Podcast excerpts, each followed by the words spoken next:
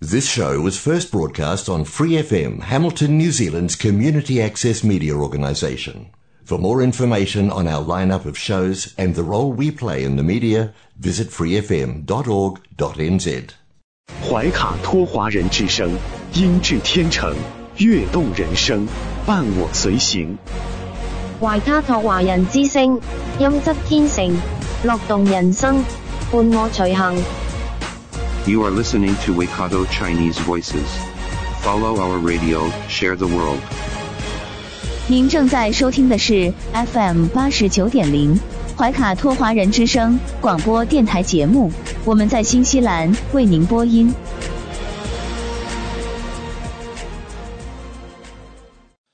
亲爱的听众朋友们，大家晚上好！时间来到了二零二二年六月六号星期一晚上的七点钟。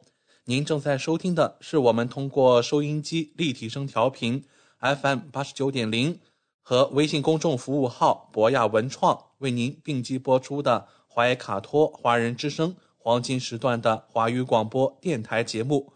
我是您熟悉的主播奥斯卡。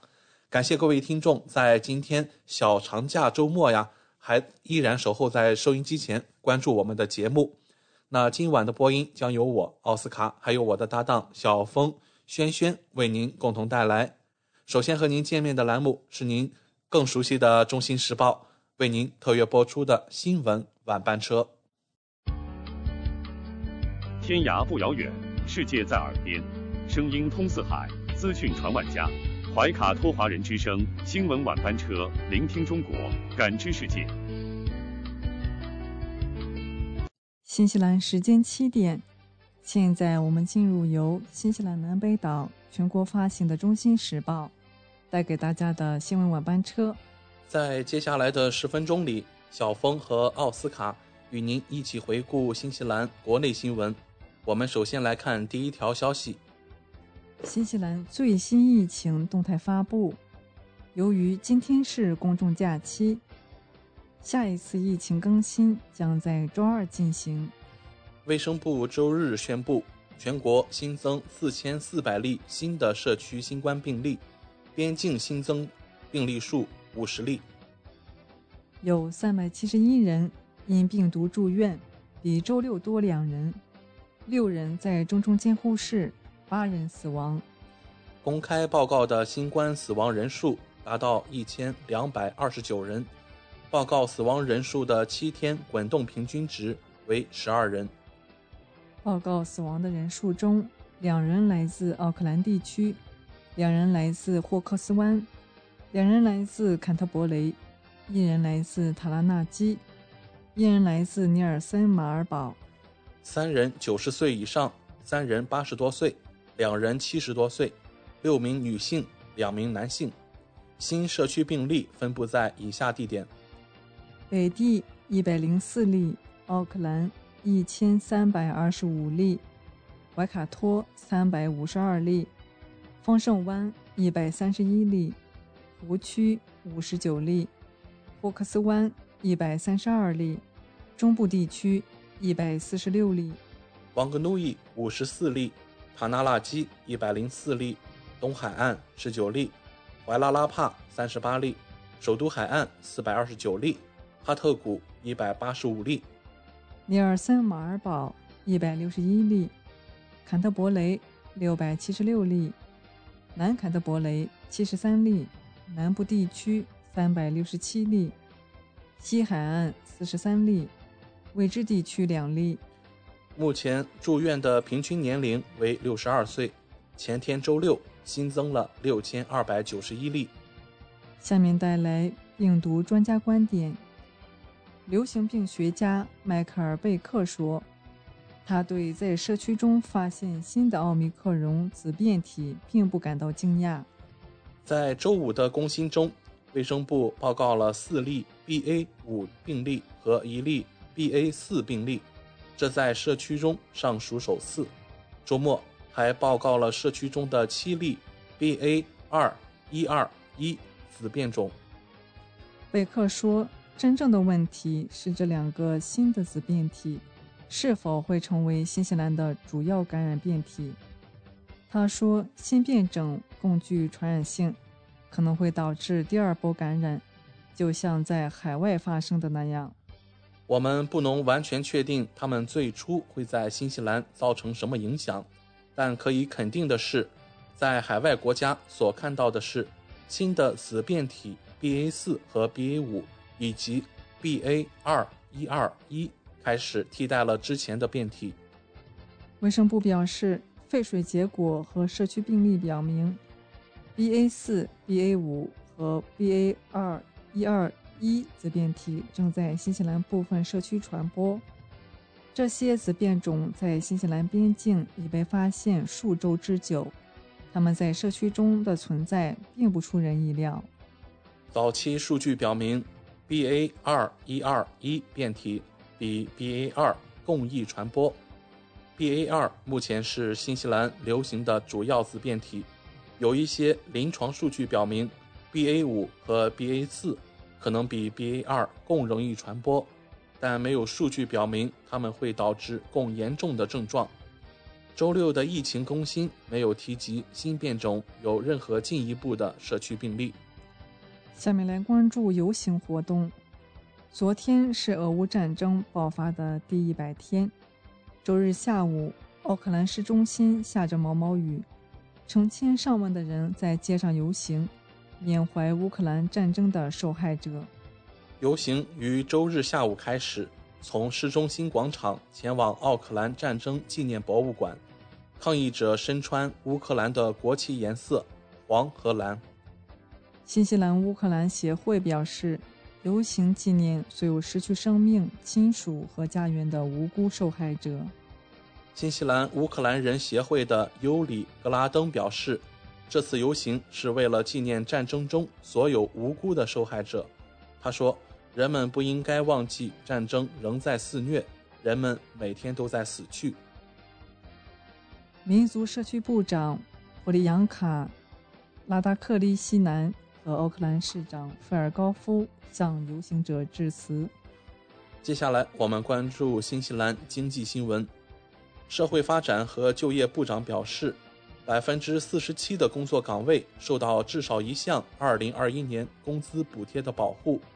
该报告显示，不包括个体经营者在内的百分之四十七的工作岗位至少获得了二零二一年补贴中的一项。社会发展和就业部长卡梅尔·塞普洛尼女士在一份声明中说：“MSD 的新报告。”谁收到了2021年新冠公司补贴？显示，这些补贴对于帮助经济从新冠中复苏至关重要。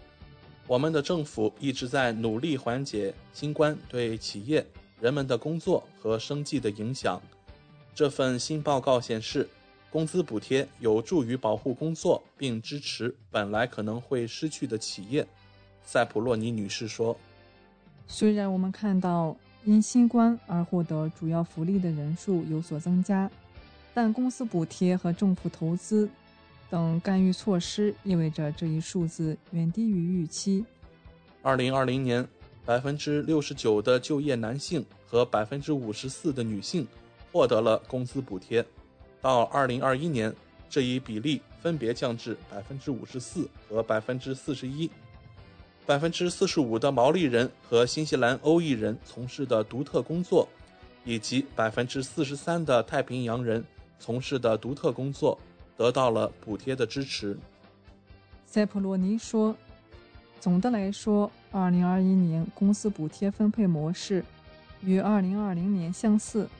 一些行业的工作更可能需要公司补贴或多重工资补贴，尤其是住宿和食品。”以及艺术和娱乐行业，政府为艺术和文化部门、大型活动和奥克兰提供了额外的支持，以满足需求。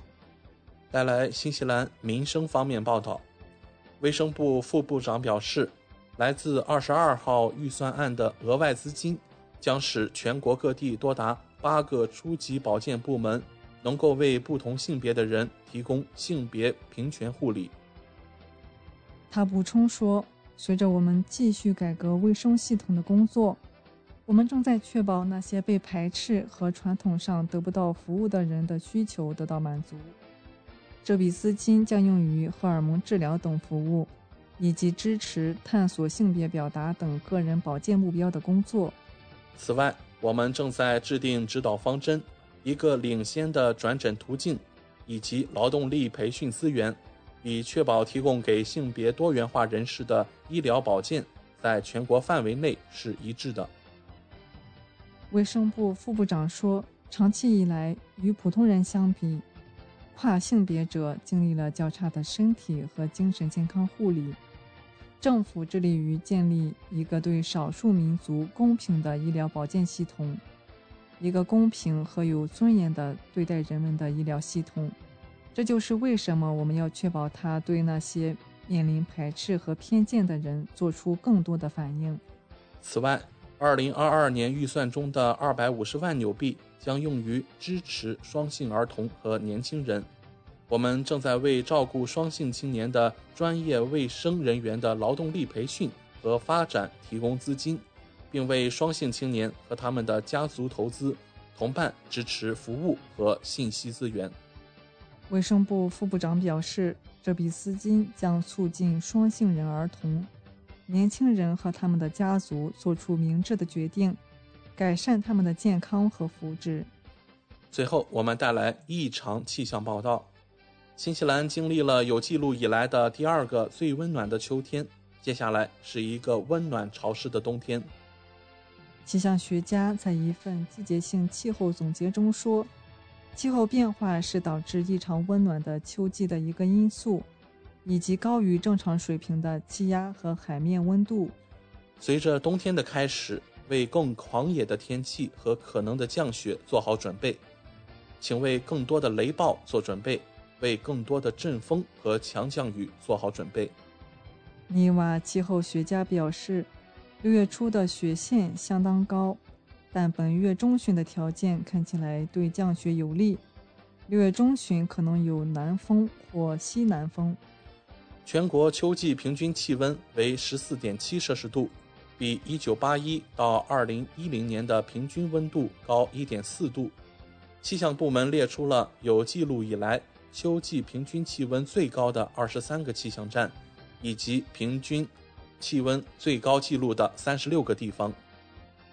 整个季节的降雨不均匀，在长时间的干旱期间会出现大雨事件。三月。一连串强雷暴在北地和奥克兰造成洪水泛滥。瓦格努伊附近从凌晨四点到五点的降雨量为一百零三毫米，是低海拔站的全国每小时降雨量记录。从上午八点到上午九点，北岸阿尔贝尼的降雨量为七十六点八毫米，这是奥克兰地区有记录以来第二湿的时间点。四月十三日。霍克斯湾的部分地区再次遭受大雨袭击。气象部门说，相比之下，南地夏末出现的气象干旱在三月恶化，然后在五月初有所缓解。气象学家说，在前两年创纪录的年份之后，如果这些成分结合在一起，一个温暖的冬天是可能的。预计冬季会有比往常更多的东北风和西北风。北岛以及南岛顶部和东部可能会发生强降雨。以上就是今天新闻晚班车的内容。接下来将进入每周一晚上由纽华特产特约播出的一档有关新西兰特产的推介栏目《纽华好物》。更多精彩马上回来。中新时报 Asia Pacific Times，新西兰南北岛全国同步发行。关注天下。服务新华，即刻关注官方微信公众服务号“中新华媒”，在线读报、华语广播、视频报道，应有尽有。您关心的时政新闻，您关注的生活爆料，您想知道的商业资讯，您想了解的社会百态，离不开您的《中新时报》。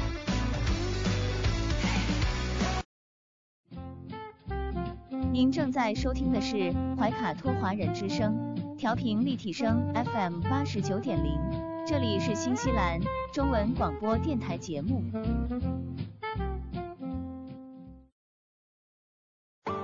上有天堂美景，下有纽华精品，品澳新美味，享时尚生活。纽华特产，生态领先，欢迎进入纽华好物花园，让我们一起种草吧！选全球特产，还看纽华好物。各位怀卡托华人之声中文广播的听众朋友，主播奥斯卡问候大家晚上好，感谢您继续关注我们的节目。从二零二一年开始，怀卡托华人之声迎来了一位全新的品牌嘉宾，我们请出新西兰纽华特产的好物推荐官，和收音机前和正在线上收听节目的新老朋友们认识一下。大家好，这里是纽华好物。我是你们的种草师小牛，今后就由我来给大家种草啦。小牛晚上好，很高兴在今后的每周一与您共同为听众朋友带来我们的纽华好物。没错，纽华好物是一档介绍新西兰本土特产的栏目，其中“纽”就是代表英文音译的纽西兰，也是华人朋友习惯发音的新西兰，而“华”。自然就是中华大地了。纽华特产的名字太有意义了。收音机前和正在线上收听节目的听众朋友，通过哪些渠道可以了解我们纽华特产呢？纽华特产的官方网站是三 w 点 n z i n c n 点 com。这个域名其实非常好记，n z 代表新西兰英文简称，而 c n 是中国的英文简称。用 i n 连起来，n z i n c n 其实就是新西兰在中国的意思。嗯，没错。还有一个更简单的办法，听众朋友，无论您用谷歌还是百度搜索“纽华特产”，点击排名第一个搜索结果，就进入我们的官方网站了。是的，大家有什么不明白的，也可以添加我们的微信号“纽华”的汉语拼音全拼 n i u h u a。很乐意为大家解答。当然，大家还可以通过每周全国出版的《中信时报》醒目的位置，找到纽华特产最新最全的整版促销海报。嗯，线上购物的确是在疫情期间保证自己和他人健康的安全方式。小牛，我们消费者在纽华网上购物的时候，在支付环节也会更方便吗？嗯，是的。主持人这个问题，相信大家都很关心。数年以来，纽华特产与时俱进，在前期人民币纽币银行转账的基础上，先后开发并上线银联支付、微信支付以及支付宝扫码支付。您可以方便的使用您喜欢的方式，通过人民币或者纽币进行支付，完全不产生任何手续费。有这样简单便捷的多项选择，真是太好了。下单以后，我们可以看到物流情况吗？没问题。纽华特产在用户后台植入了您的专属物流跟踪系统，保障海淘用户随时掌握国际快递清关的状况，真正让消费者做到全程监控。上周纽华好物通过推荐官小牛的介绍，相信听众朋友对于。阿瓦鲁有机奶粉有了一个比较详细的了解。那么今晚的节目，我们和大家聊些什么话题呢？收音机前的你总感到脑力疲惫吗？注意力难以集中，头脑发昏，记忆力衰退，昏昏欲睡，反应迟钝，工作效率差，那你就是缺少了人体自身的大脑营养素。胞磷胆碱，胞磷胆碱能够提供大脑所需营养，脑磷脂来维持健康的大脑供氧，还能维持大脑能量，可让大脑不断产生能量，来维持清晰的思维和专注力，大脑行动力足，工作事半功倍。那我们应该怎么补充胞磷胆碱呢？那就需要颗粒醇脑力康胶囊啦，它能够提高专注力，增强记忆力，助力脑活动，激发大脑潜能，好吸收，具有水溶性，不依赖，人体可自行产生，天然零添加。高融合、强吸收、充分安全、不依赖。包龄胆碱的水溶性让它很容易被吸收，而且可以直接被人体吸收利用。好状态效率当然快人一步啦。学社党学习考试的加油站，它还是上班族加班开会的发动机，是艺术家艺术创作的灵感缪斯。老年人远离记忆下降的苦岛，提高专注力，只选专业的。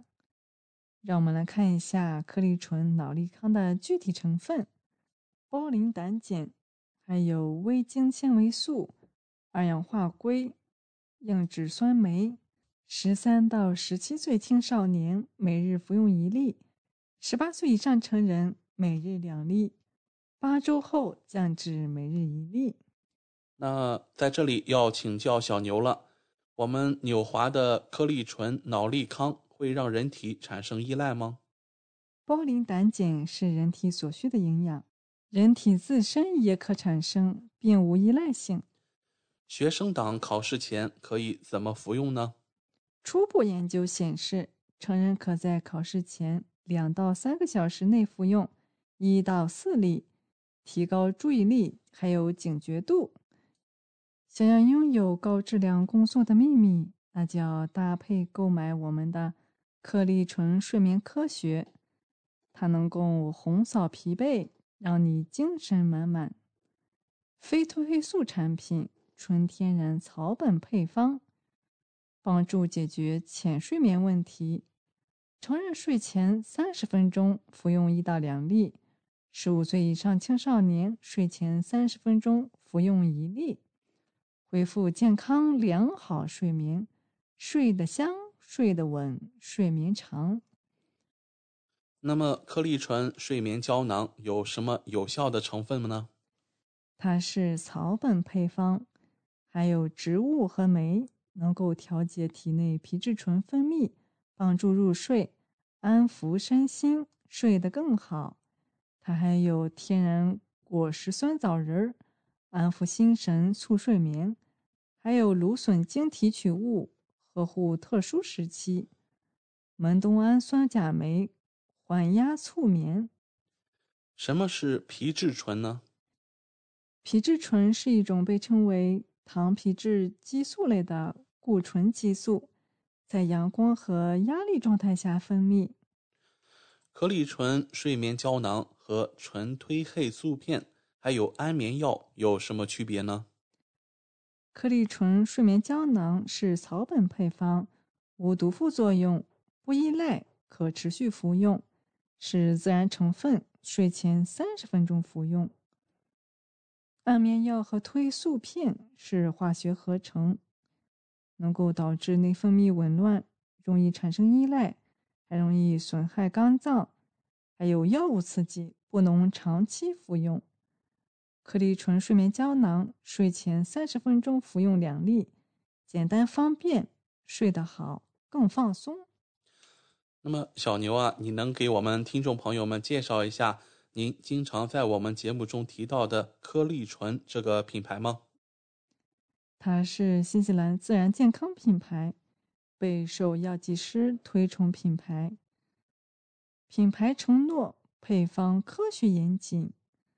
五十多年科研基础，世界领航研发团队，科学严谨，制药及严苛生产管理体系，符合 GMP 与 TGA 等国际生产规范，天然健康，天然原材料和减少过敏源的胶囊，不添加任何人工防腐剂和色素，还有香精，值得信赖，全球制药巨头之一。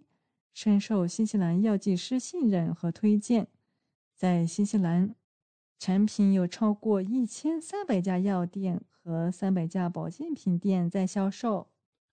我们经常说啊，想要好身体，不仅要睡得好，还要有一个良好的身材。今天小牛有没有什么有效的产品种草给大家呢？？Swiss 椰壳活性炭丸。轻盈三连击能够守护我们的纤纤身形。它的三连击是：第一个是物理外挂，有效吸附。它就是椰壳活性炭，具有天然孔洞结构，吸附更强更快，是强大的物理吸附剂，能够强劲吸附胃肠负担，净化胃肠。第二个是能够阻断屏障、抑制吸收的壳聚糖。它能够形成包裹屏障，阻止分解，抑制消化酶活性，阻止吸收，最后引导排出体外。最后一个就是活力特工队，调节肠道的牛蒡，能够提高肠道活力，让肠道自主做运动，让体内的废物、重金属物排出体外。他是用享受畅快吃喝的美食自由派，还有胃肠状状况较多的人，还有追求线条感的身材管理家。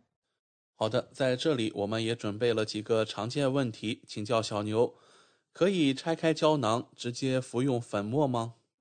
我们依然建议以完整胶囊为单位服用，如果有特殊情况需要拆开服用。建议将粉末混在水中一起服用，以避免服用干粉时微细粉末不慎进入鼻眼，造成不适。啊，我们还有一个问题：胶囊剂型对比液体粉末冲泡的剂型有优势吗？一般而言，胶囊相比液体粉末有如下的优势：第一个是更高效，胶囊保护活性成分。度过消化过程中的分解还有损失，体内生物利用率更高，然后就是更纯粹，添加辅料少，可摄取的活性成分浓度更高，最后是更天然，无需额外添加甜味剂等，饮是原有的成分味道。我们的产品检查严苛，服用放心。椰壳活性炭丸通过 TGA 官方认证，它的服用方法是每日六粒，餐前三十分钟服用三粒，餐后再服用三粒，每日总摄入量不得超过十五粒。孕妇、哺乳期、儿童不推荐服用。好的，今天就分享到这里啦，希望大家能够喜欢。感谢纽华好物推荐官小牛的精彩介绍。节目尾声，主持人奥斯卡照例要给大家争取福利了。今天有哪些给怀卡托华人之声电台听众专属的优惠活动呢？纽华特产一定不让大家失望。最近纽华的新西兰仓还有一件包邮、整单包邮清仓大促活动。首先，只要您在纽华特产网站。注册自己的账号，系统将会直升一级 VIP 账号，不需要通过任何前期购买加购，就可以直接看到比注册前更优惠的实体价格。同时，您购买的数量越多，会员体系升级的越高，后台看到的价格体系就会更好，真正让利于消费者。尤其现在疫情期间，政府鼓励大家非必要不外出。因此，你华特产希望通过这种方式，鼓励大家在线上消费的行为，减少病毒传播的机会。怀卡托华人之声的专属福利来啦！如果还想更多的了解我们的好物，听众朋友可以添加微信客服“纽华”的汉语拼音全拼 “n i u h u a” 联系我们。一周内添加我们微信客服的听众，只要备注“活性炭”。就可以领取二十元的优惠券哦，这是怀卡托华人之声听众朋友的专属福利。通关密码只在本台播放，而且每周都不一样，还请您注意收听啦。感谢纽华好物推荐官小牛带给怀卡托华人之声的专属优惠，期待下周同一时间您继续带我们分享纽华好物。请各位听众朋友别忘了谷歌和百度搜索排名第一的纽华特产。或者可以随时添加我们的微信客服“纽华大汉语拼音全拼”，就可以看到我推荐的超多好物啦。谢谢大家，谢谢小牛做客怀卡托华人之声。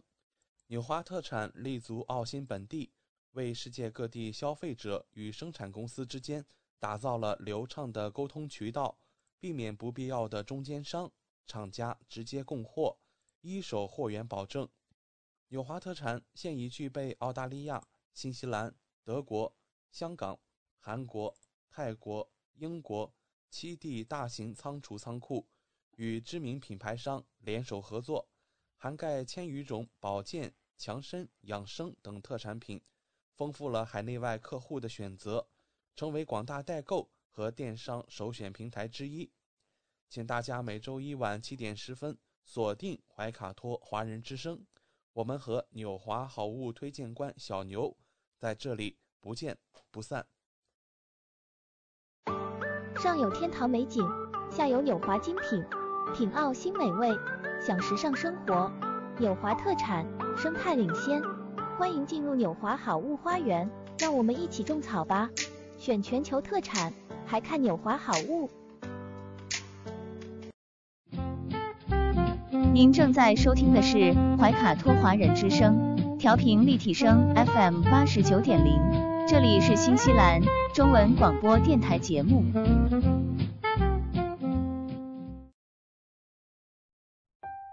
光影随行，戏如人生。怀卡托华人之声中文广播带给您精彩经典的影视剧和纪录片分享，让我们与您展开一段胶片之旅。共同陶醉于光影世界。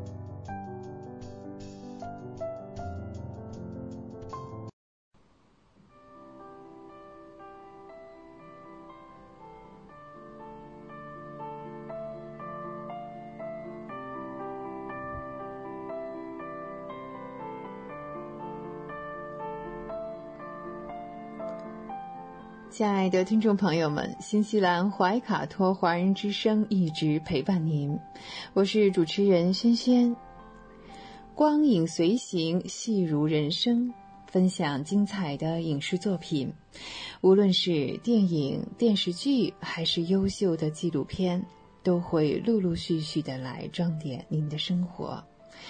今天我们来一起聊一聊金像奖啊。香港金像奖啊，大概有四十年了。那拿下金像奖的，我们说得奖者是无数的，但是作为终身成就奖的获得者，真的是寥寥的几位。但是个个都是呃实至名归的。今天我们就来聊一聊这个话题。香港金像奖呢是华语三大奖项之一，成立于一九八一年，在第二年开始呢加入了终身成就奖，旨在表彰对香港电影有卓越贡献的电影工作者。那这个奖呢，因为这个真的是咖位太高了，也不是每年都来颁发的，有就有啊，宁缺毋滥，没有就是没有。经过金像奖下属机构要全票通过才能。获选，所以呢，这个奖项的含金量是特别高的。啊，第一位呢，获得这个终身成就奖的，我要说，真是他说第一名，没有人敢说自己是第二啊。这位呢是邵逸夫先生，对呀。其实金像奖在最初呢是由电影双周刊举办的，是香港的一本电影杂志。那因为资金受到了限制，前五届的知名度都不高。那邵逸夫呢是在第二届，就是一九八三年啊，嗯，获得了这个终身成就奖。说实话，那个时候颁给邵逸夫这个奖，有点扯虎皮做大旗的意思啊。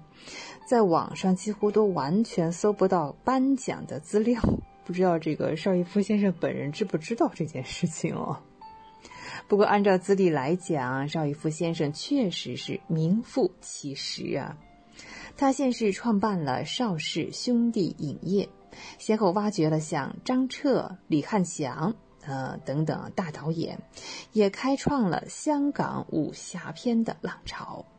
之后呢，又入股 TVB，一步步将电视业也带入了高峰，创造出了无数经典的港剧。邵逸夫先生呢，虽说是也是这个节俭啊，或是抠门啊，出了名的，可是，在慈善事业上从未吝啬，在内地呢，也捐赠了不少逸夫楼。对，一说逸夫楼，大家一点都不陌生啊。在二零一四年，邵逸夫先生在家人的陪伴下自然离开这个世界，终年是一百零六岁。啊，可谓是天寿。第二位呢是颁给了黄曼梨，就是第十四届，在一九九五年。从第六届开始呢，金像奖开始异军突起啊，得到了大家的瞩目，逐渐呢成为了影视圈、电影圈啊至高的奖项之一。所以呢，终身成就奖啊就谨慎起来了。到了第十四届，才颁发给了第二位啊，获得了终身成就奖。获奖者黄曼梨是香港初代影星，从一九三零年出道到一九七零年，演出过三百多部电影，与红线女的咖位是相同的。演过不少的对手戏，那红线女后来是获得了中国戏剧终身成就奖，同样也是了不起的人物啊。黄曼梨呢又被称为这个 Mary 姐，在圈里的地位是非常高的，受人尊重。像呃李思琪呀等等这种老牌艺人，在她面前呢也都算是晚辈了。获得终身成就奖时呢，黄曼梨已经八十二岁啊，这时候她的状态不是特别好啊，有一些这个老年痴呆，所以呢，奖杯是由周润发亲自送到家里啊，这也是相当的门面。呃，但是在三年之后，非常可惜啊，黄曼梨就因病去世，享年八十五岁。接下来是第三位啊，叫何冠昌。他是在第十八届，也是在一九九九年啊。其实这届这个奖颁的有点纪念奖的意思啊，但何冠昌本人是在一九九八年就去世了。第二年呢，一九九九年是追颁了这个终身成就奖给他，当时呢是由他的女儿来带领的。说起何冠昌啊，可能有点陌生，但是他是嘉禾的，哎，嘉禾影业知道了，嘉禾的创始人之一，主要负责呢电影制作，更是猜猜是谁的干爹？哦，成龙大哥的干爹，大哥的干爹呀，那也是成龙的两大恩人之一啊。等一下我们再聊另外一位，一九七三年嘉禾的摇钱树。当时是李小龙啊，突然暴毙，所有的电影公司呢都在拼命的寻找下一个啊功夫电影之王。最终呢，成龙凭借《蛇形刁手》意外爆红，这也引起了何冠昌的注意。嘉禾呢最初开价的是一百万港币与他签约，后来是一路飙升到了四百八十万。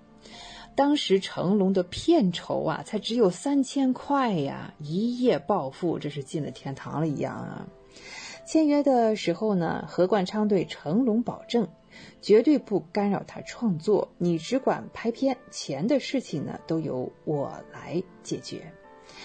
成龙大哥呢，也是知恩图报，真是。对他的电影都是玩命拍出来的，这实事求是啊！电影呢是越来越惊险，票房也越来越高，那与何冠昌的交情也越来越好，最后呢真的是哈，就是拜为了义父。哎，何冠昌去世之后呢，成龙与嘉禾这个缘分呢也是走到了尽头，他很快就跳槽来到了英皇娱乐，一直到今天啊还是在英皇娱乐。接下来我们来看第四位，白雪仙是在第二十届，是两千零一年啊获得了终身成就奖。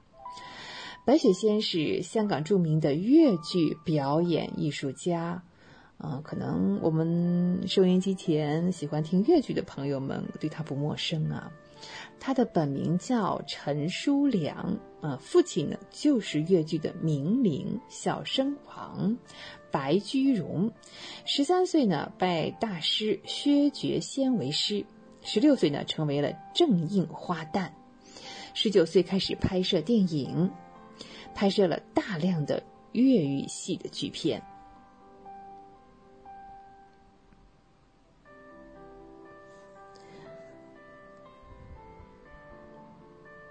两千零一年获得终身成就奖之后呢，白雪仙也是迎来了获奖的一个爆发期啊，又赢得了香港艺术发展终身成就奖，还有紫金星奖章等等。如今啊，白雪仙呢依旧在世，她已经九十四岁了。虽然一生呢没有结婚，也没有子女，她把她的精力呢都放在了粤剧艺术呃事业上面，非常值得敬佩。好，我们刚才来聊了这位啊，张彻哇，这是在第二十一届上获得终身成就奖的，是在两千零二年了。张彻是新派武侠片的开创者，挖掘了不少的人才，比如说狄龙，我们前期聊过的姜大卫先生是，还有王宇、吴宇森、刘家良等等啊啊，对，还有陈慧敏大哥，呃，日后呢也真的都是成了影坛的大哥。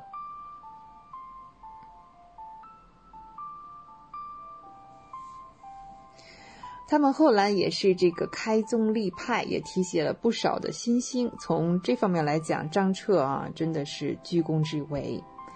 颁这届奖的时候，张彻当时已经是呃，嗯，病重了一些哈。主办方担心呢会留下遗憾，果断的将这个终身成就奖直接呃到他的府上啊进行了颁奖。那不久呢。哇，张彻先生真的就因病去世了，享年只有七十九岁。张彻成名是很早的，六十年代就已经在影坛呼风唤雨，这那个时候是还没有设立什么奖项啊。等到金像奖问世的时候呢，张彻已经退休了，所以一直是一无所获。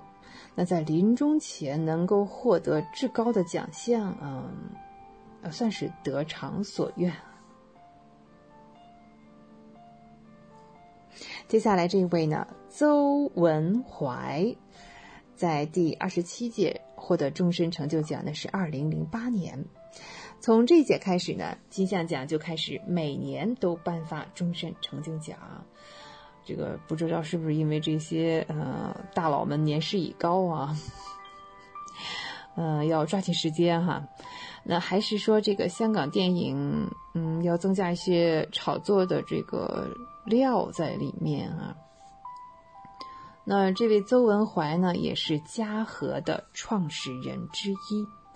邹文怀呢，本来是邵氏影业的 CEO 啊，那可能和这个邵逸夫呢，嗯，不太痛快啊之间呢，于是呢，这个邹文怀呢就。愤而出走，成立了嘉禾影业。他一改邵氏这个抠门的做派啊，主张和明星合资拍片，他出钱，对方出人，上映之后呢再分票房。哎，这个激励政策啊，还是蛮新颖，也蛮有效的。邹文怀呢，先后笼络了像李小龙、许冠文、洪金宝、成龙这样的大咖。一度呢也是风光无两，可以说啊，没有他这个分红这种体制的激励啊，香港电影可能也不会发展的这么快啊。哇，这个可是后来这个邹文怀先生呢，呃，就迷恋上了炒房这件事情啊，结果呢是输多赢少，再加上香港电影啊，嗯，可能稍微有点缩水啊。二零一八年的时候呢，嗯，邹文怀先生去世了，享年是九十一岁。啊，接下来呢，这一位啊，说起名字大家都不陌生了，肖芳芳哦，这是在第二十八届二二零零九年上获得奖啊。肖芳芳应该是也是最实至名归的一个，获奖的时候呢是六十二岁，当时是由周星驰亲口呃述了这个颁奖词，还引起了轰动。很多人都知道肖芳芳，我们看的是《少年方世玉》是吧？对，演的是这个方世玉的老妈呀，李连杰啊。其实他。成就很高，他从六岁就开始拍戏了。我们这个耳熟能详的《世上只有妈妈好》，哎，就是萧芳芳唱的哟。六十年代呢，香港顶级的女打星，而且呢还呃真的哈甩过这个谢贤哦，谢贤有被甩的时候啊。啊，七十年代呢，政治巅峰的萧芳芳突然间就息影了，她去国外留学之后呢，又回到了香港。来来做导演，成为了新浪潮电影的领军人物。那为香港电影的转型呢，也起到了突出的作用。八十年代，萧芳芳又回归了演员的身份，先后呢夺得了影后的桂冠。其中呢，尤以《女人四十》最为出名。那千禧年之后啊，萧芳芳因为这个身体的原因，可能是这个呃耳朵啊不太方便了啊，开始投视这个慈善事业。其实呢，到了得奖的时候，她几乎是已经听不到了，非常微弱了那个听觉的感觉。哇，聊到这里，我们今天的时间啊又到了。光影随行，戏入人生。轩轩又要与您说再见了，非常感谢您的时间。怀卡托华人之声与您常相伴，下期我们再会啊，再见。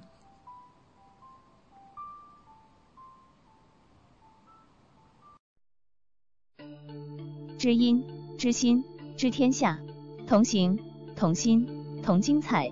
怀卡托华人之声美文分享栏目《心情物语》。用耳朵倾听你我的快乐，用心灵关注世界的宽广。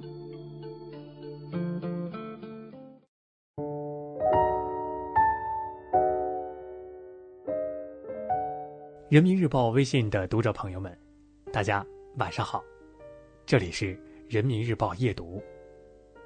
今天跟您分享的文章是《出征太空》，他们的逐梦故事太励志。今天，神舟十四号载人飞船将二度飞天的陈冬、再扣苍穹的刘洋、首次出征的蔡旭哲三名航天员送入太空。今晚的夜读，我们来听听三名航天员的逐梦故事。陈冬，有梦想的人总是知道自己要什么。当一名航天员的梦想。十四年前，就在陈东心里生根发芽。那一年，神舟七号飞向太空，航天员翟志刚把中国人的第一行足迹印在了浩瀚太空。五星红旗舞动太空的那一幕，深深地印在陈东脑海中。二零一零年五月，陈东正式加入中国航天员大队，可要实现飞天的梦想，谈何容易？刚开始的转椅训练，每次转完他都会出冷汗，头也是晕晕乎乎的。他在家买了一把可以旋转的电脑椅，一有空就坐在上面让妻子推着转。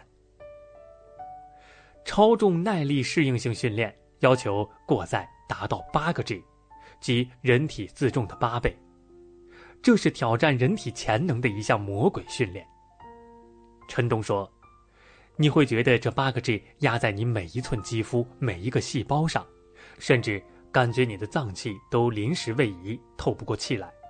你明明没有哭，但泪水会不受控制地甩出去。历经艰辛，终淬火成钢。二零一六年，陈冬入选神舟十一号航天员乘组，完成了他的首次太空之旅。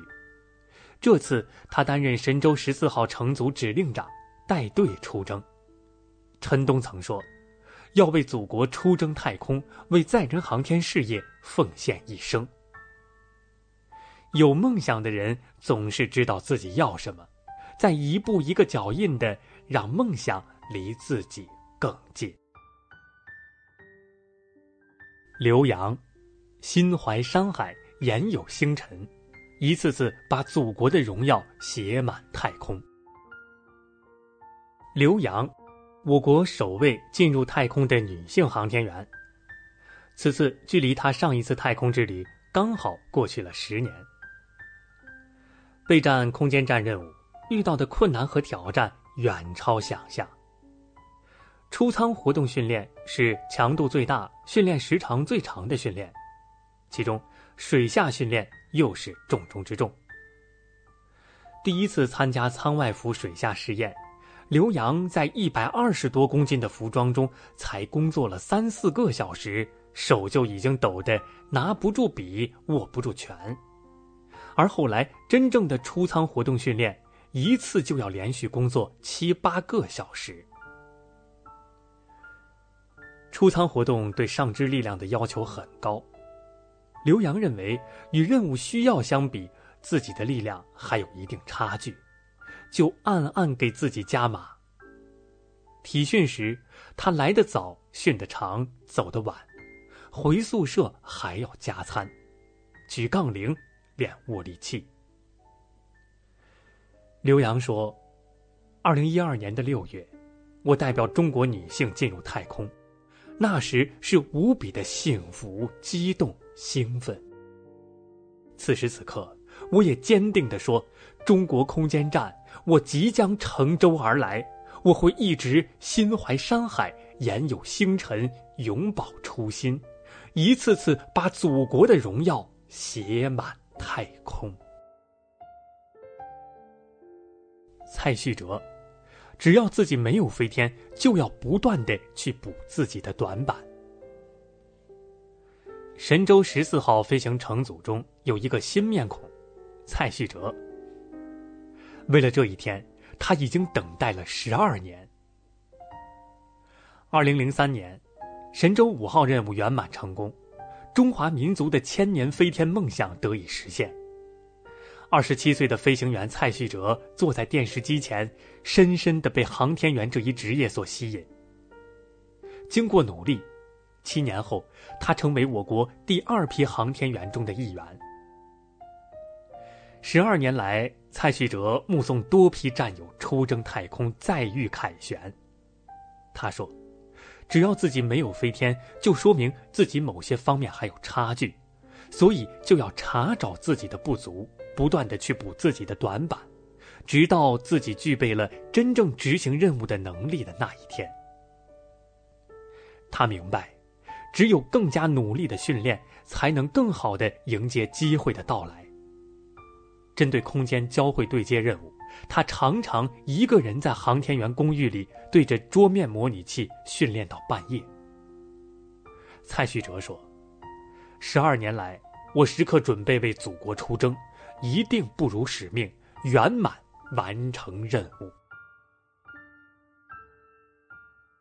好了，各位听众，以上就是今天夜读的全部内容了。感谢您的收听。想要收听更多夜读文章，请您下载人民日报客户端。祝你好梦，晚安。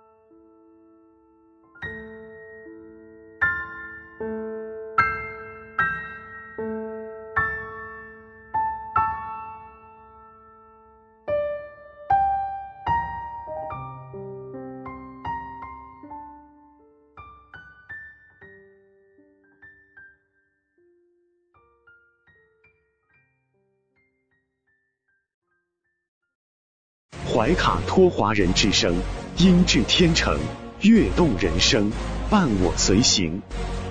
怀卡托华人之声，音质天成，乐动人生，伴我随行。You are listening to Waikato Chinese Voices. Follow our radio, share the world.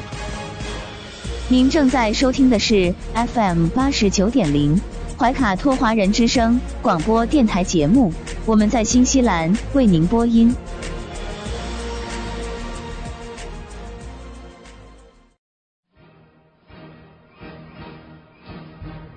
观点改变生活，动态触手可得。中新时报特约节目《全球新闻纵览》，关注大千世界，传播价值资讯。怀卡托华人之声整点播出。家事、国事、天下事，事事关心。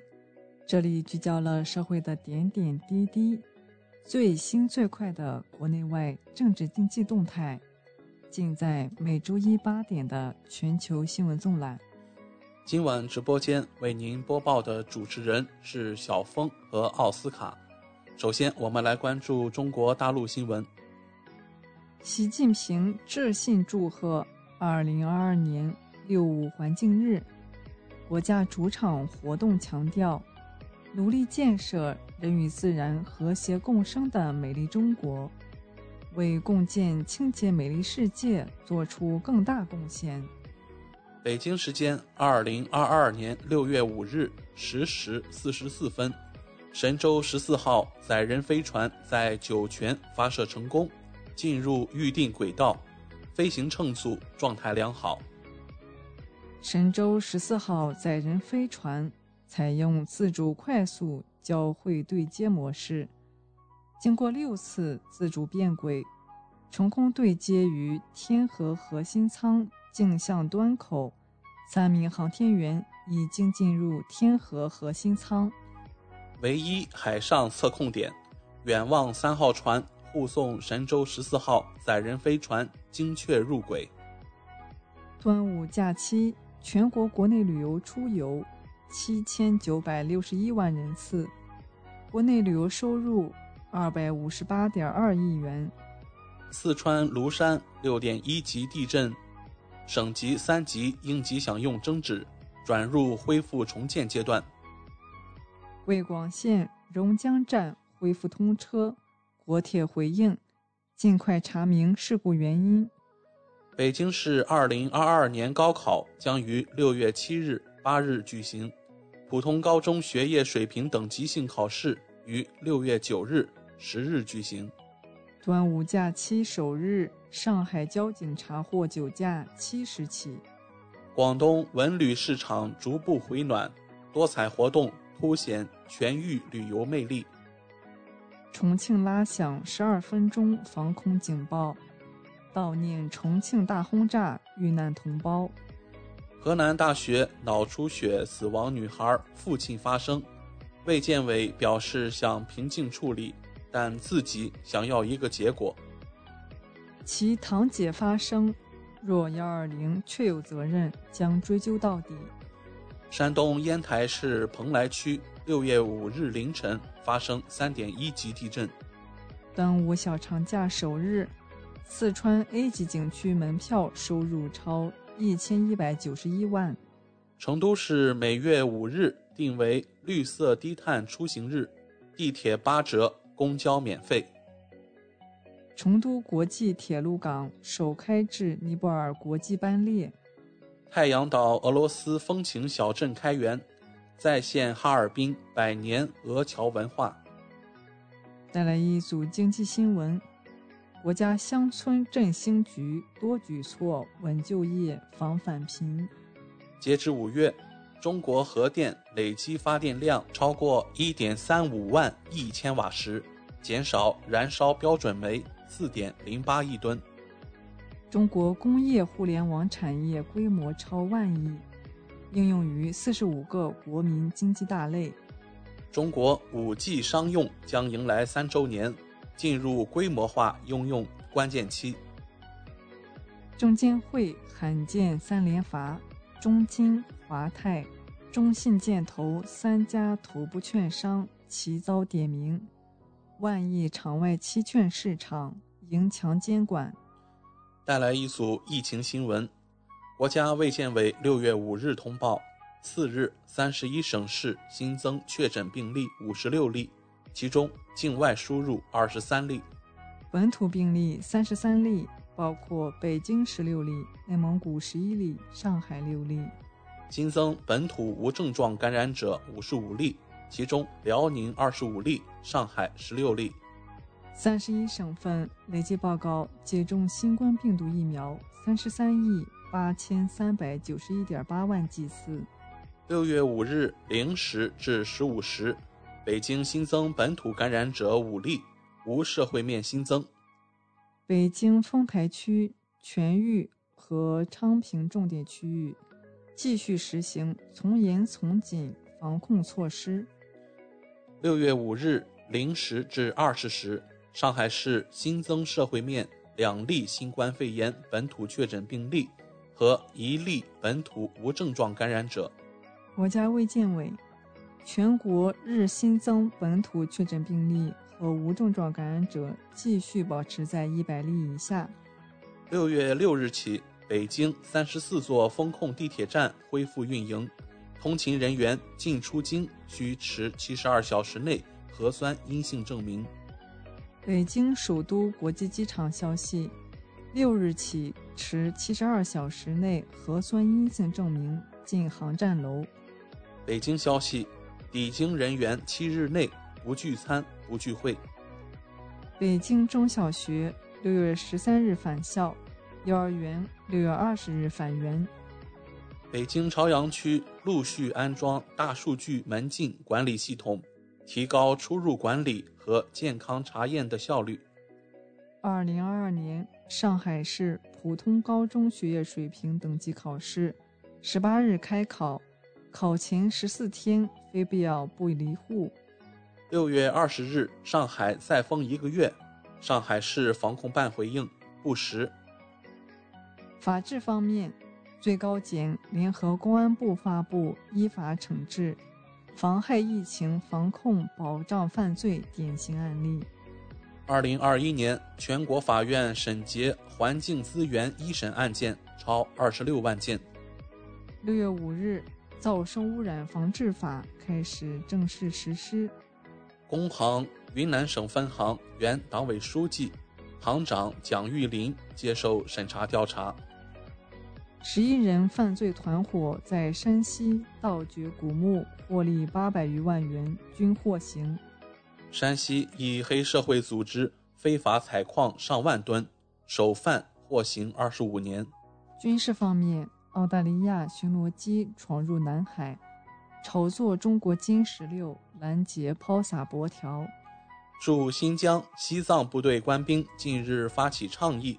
倡导爱护生命禁区的一草一木，持续开展“治沙在行动”、“美丽边疆我守护”、“保护环境从我做起”等活动。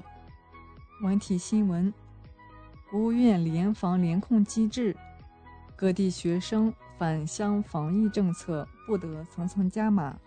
返乡高校学生确需隔离的，免除集中隔离费用。国铁集团消息。提供充足运力，全力保障广大学生离校返乡走得了、走得好。中科院两院士同日获聘，李鹏担任郑州大学校长，张所江任河南大学校长。故宫将于六月七日起按百分之七十五限流要求恢复开放。中国女排世联赛捷报频传，超越巴西。中国女排排名升至世界第二。港澳台方面，港澳新闻：六月五日，香港新增五百一十五例确诊，新增四例死亡。香港酒吧群组扩至二百四十人感染。香港设计师黄静新生搭起香港设计和湾区制造之桥。台湾新闻：六月五日。台湾新增六万两千零八十例本地病例，新增死亡一百二十四例，染疫儿童累计死亡十五例。四十多名驻济南台胞和台生代表参加“家在济南，祭台情深，全家古村品粽香”活动。国际方面，习近平同希腊总统萨克拉罗普鲁。就中西建交五十周年互致贺电。李克强同希腊总理米佐塔吉斯互致贺电。东帝汶总统奥尔塔会见王毅。王毅同马来西亚外长塞夫丁通电话，双方认为应避免将冷战思维引入本地区。六月五日是世界环境日，联合国秘书长古特雷斯敦促政府和企业。将可持续发展放在首位。北约在波罗的海举行年度军演，本次演习由美国第六舰队牵头，由北约打击力量执行。波兰副外长亚布罗斯基表示，欧盟正在制定第七轮对俄制裁措施。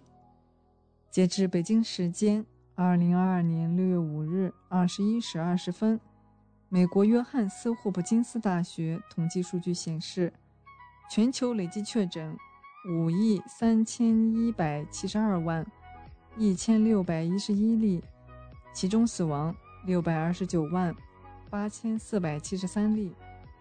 美国累计确诊新冠肺炎病例八千四百七十四万八千八百八十四例，累计死亡病例一百万八千五百六十七例。美国确认发现二十五例猴痘病例。小型飞机误闯限制空域，拜登夫妇短暂撤离度假别墅。美国媒体消息，美国和欧洲盟国开始讨论俄乌停火了。但没叫上乌克兰。美国十二岁儿童持枪抢劫加油站，见店员反问，直接鸣枪。美国佛州一校长被发现持枪进校园，被发现时枪已上膛。俄罗斯媒体消息，普京称，如美国对乌供远程导弹，俄将打击那些尚未打击过的目标。俄罗斯媒体消息。百分之九十五的俄战略火箭军部队处于完全战备状态。俄外长拉夫罗夫表示，俄罗斯将加大对欧盟以外的市场石油出口。西方不允许乌克兰与俄罗斯进行谈判。土耳其外交部消息，俄外长阿拉夫罗夫将访问土耳其首都安卡拉。法国将开始使用新的通讯警报系统，旨在应对紧急情况。韩美举行海上联合军事演习，美国航母于四年再亮相。韩国军方消息，朝鲜向半岛东部海域发射八枚短程弹道导弹。孟加拉国集装箱仓库大火，已致三十四死，含五名消防员。以上就是今天全球新闻纵览带给您的全部内容。主播小峰和奥斯卡，感谢您的收听。中新时报 Asia Pacific Times，新西兰南北岛全国同步发行。关注天下，服务新华，即刻关注官方微信公众服务号“中新华媒”，在线读报、华语广播、视频报道，应有尽有。您关心的时政新闻。您关注的生活爆料，您想知道的商业资讯，您想了解的社会百态，离不开您的《中心时报》。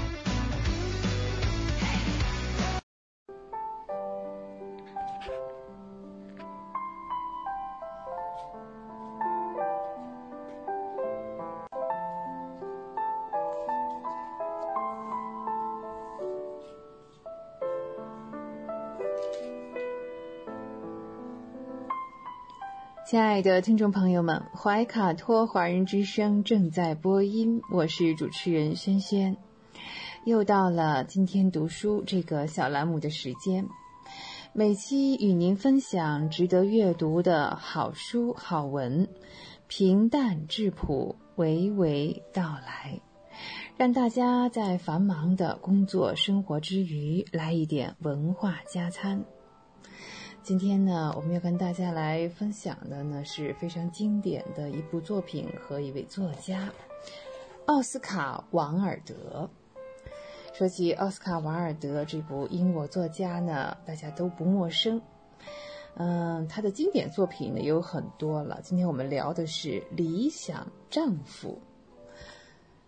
奥斯卡·瓦尔德和肖伯纳都是19世纪末期出现的世界级的剧作家。那与更早期闻名于世界的挪威剧作家易卜生呢相比，这两位的作品啊是以喜剧为主的，好像似乎不如易卜生那么严肃啊。可是也因此呢，赢得了更多的观众。在当时的世界戏剧之都伦敦，也取得了更大的商业上的成功。两位呢，都出生于爱尔兰的都柏林，那也都在伦敦的剧坛闻名于世。一八五四年出生的奥斯卡·瓦尔德，嗯，他的生命在一九零零年就结束了。呃，似乎是一颗划破黑夜的流星这样一种感觉。但是呢，比他出生晚两年的萧伯纳，哇，真的是活到了一九五零年啊，堪比世纪老人呢。嗯，完全不一样哈。唯美主义者奥斯卡·瓦尔德与现实主义作家兼社会评论家的萧伯纳啊，这两位是鲜明的对比。呃，奥斯卡·瓦尔德呢是以为艺术而艺术啊。王尔德一生呢，他写的嗯剧本呢其实只有六个，但是个个都非常的独特。名气最响的三部当中呢，一部是呃《莎乐美》，这是最别具一格的，是他唯一的独幕剧，而且是用法文写成的。嗯，呃，唯一的一部有杀人情节的，但是不是传统的悲剧哦那种。它其实这个题材是取决取材于这个圣经当中的神话，与当时的剧坛的流行这种。像什么写实的啊，客厅这种模式啊，呃，有相当的距离的。另外呢，是温德米尔夫人的扇子和认真的重要。那这两部呢，呃，倒确实是写实风格的中产阶级啊，客厅剧啊，室内剧，而且呢，都能够引发人们不断的去发笑哈。这个确实是喜剧的代表作。它迥异于严肃的讨论社会问题的，像这种肖伯纳是这种呃辩证式的喜剧啊，但是像温德米尔夫人的扇子啊，着力于编织充满悬念和紧张的剧情。我们再说我们今天聊这部哈，呃，理想丈夫，相比之下啊，虽然不是说呃在奥斯卡瓦尔德的剧目当中被演出最多的，但是呢。可能这部戏哈，嗯，没有特别的，就是表彰他这个为艺术而艺术这种目标。这部剧本所暴露的呢是，哎，官商勾结、利益交换。这听起来现在有点像中国的反腐倡廉是吧？哎呀，真的挂上钩哈。嗯，那像这个易博生的社会问题剧叫做《社会支柱》。人民公敌也是揭露这个社会问题的。其实呢，这是全世界任何地方啊，看官商勾结啊，都是存在的。任何政府都会出现这样的问题，这可是个千古难题啊。不过用喜剧这样一种方式哈，瞄准这样一个社会问题，嗯，会不会不太像王尔德的风格呢？呃，在剧中哈，特别是那位摊上大麻烦的主人公罗伯特，本来是公认的理想丈夫，不但在他的妻子齐藤夫人和亲朋好友面前，那在公共事务的意义上也是如此的。他是一位副部级的高官啊，这职务可不低啊，在事关国家利益的大是大非面前是刚正不阿，不徇私情。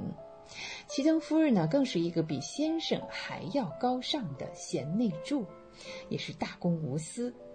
呃，但是这位外交部的副部长就忽然遇到了一个大麻烦呢，因为他很多年前的一个不小心啊，正当他准备去议会勇敢的揭露啊，嗯，一个就是涉及到国际大工程的官商勾结这样一个丑闻的时候呢。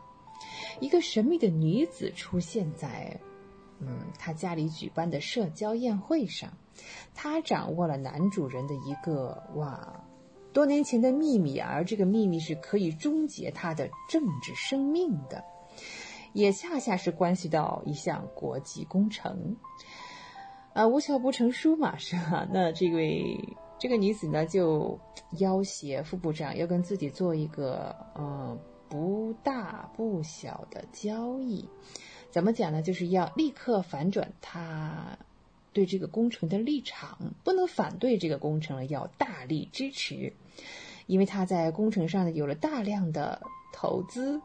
这位女子呢，恰恰还是齐藤夫人的中学同学，在学校啊偷过东西啊，这真是啊很不耻的事情哈。后来呢，就去国外混啊。其实呢，这个齐藤夫人呢特别讨厌她这个同学啊，这是个坏女人啊，不正经啊，让她那位刚正不阿的理想丈夫看看能怎么选择呢？这个剧的悬念其实是十分强烈的，几乎可以是和温德米尔夫人的扇子来相媲美的。罗伯特爵士在政界辛苦地耕耘了十多年，一直是左右逢源，如今更是踌躇满志，正要为国家大展宏图。哎，这突然间杀出了一个渣女啊！结果被这个渣女搞得是左右为难。可是呢，嗯，还好，应该他他绝对不是一个渣男啊！这位罗伯特爵士，难道一个人年轻时犯过的错，哎，今天的人会把这种错误说成罪恶？难道这种错误或罪恶应该毁了我的一生，应该把我关进牢笼，使我的所作所为，使我尽心竭力为之奋斗的终生事业，一切？都化为乌有吗？难道这是公平的吗？特别是第一句话啊，一个人年轻时犯过的错误，好耳熟啊！对喽，这个《雷雨》里的周朴园也说过这样的话，大差不差的这样的托词啊。他说的呢，只是自己，但是他个人私生活方面的错误。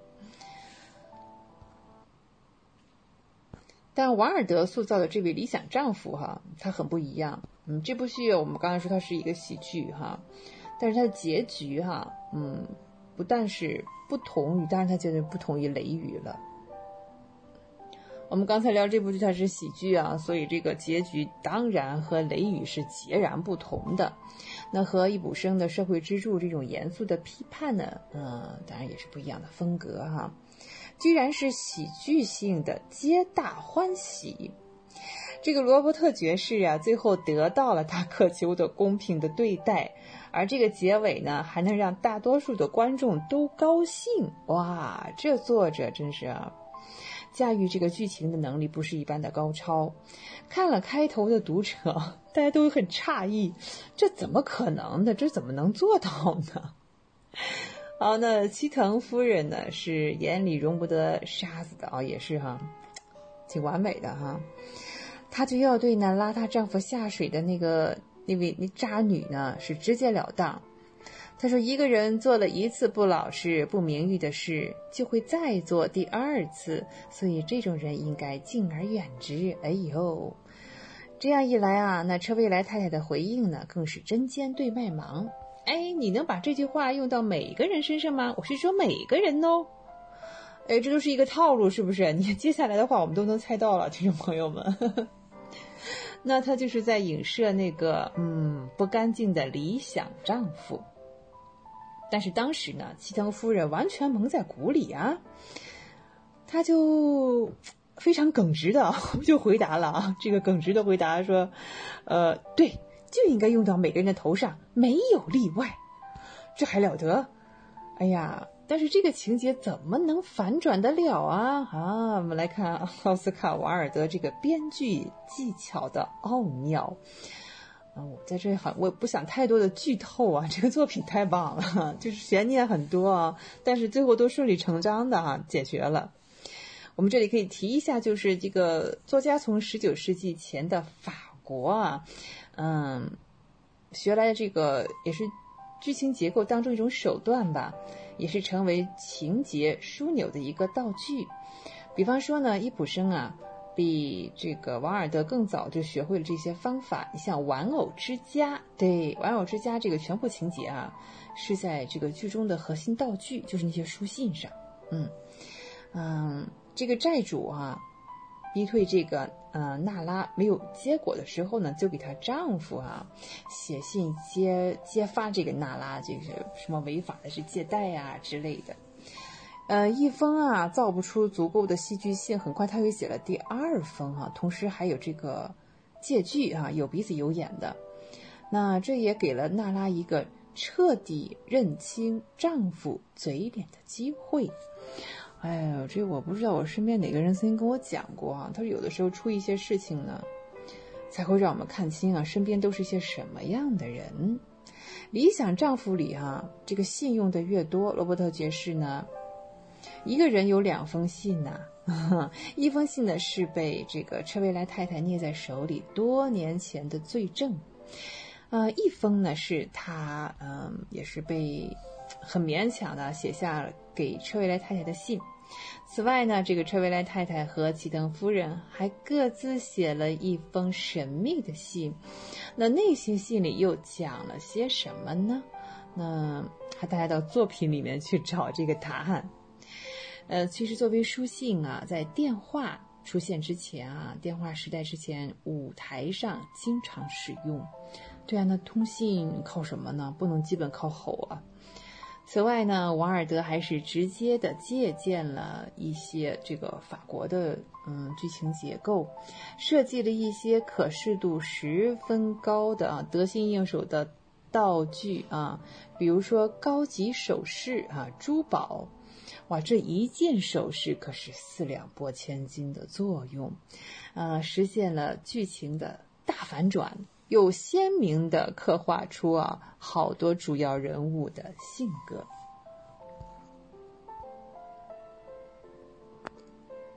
好，最后呢，我们分享一句 这部剧当中的经典的句子，有一句特别有意思的：“问题永远不会文不对题，倒是答案有时会答非所问。”哎，这是个核心问题哈。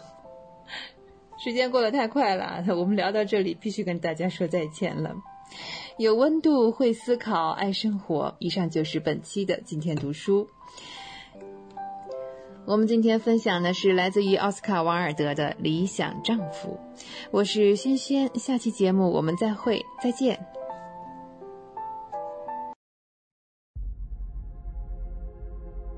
地球是我们既神秘又熟悉的家园。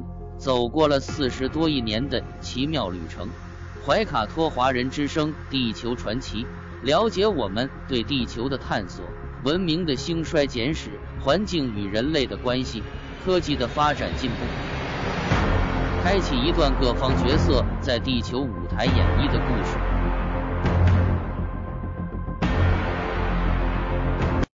亲爱的听众朋友，大家好！新西兰周一的晚上。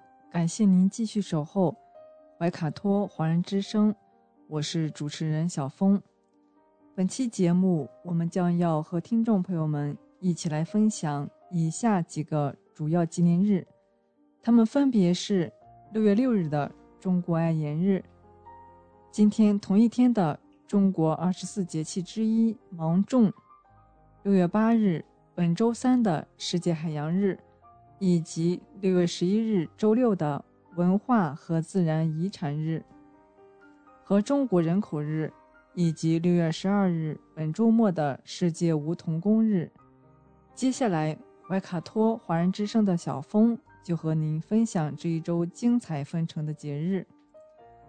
第一个节日是六月六日中国爱眼日，今天是第二十七个中国爱眼日。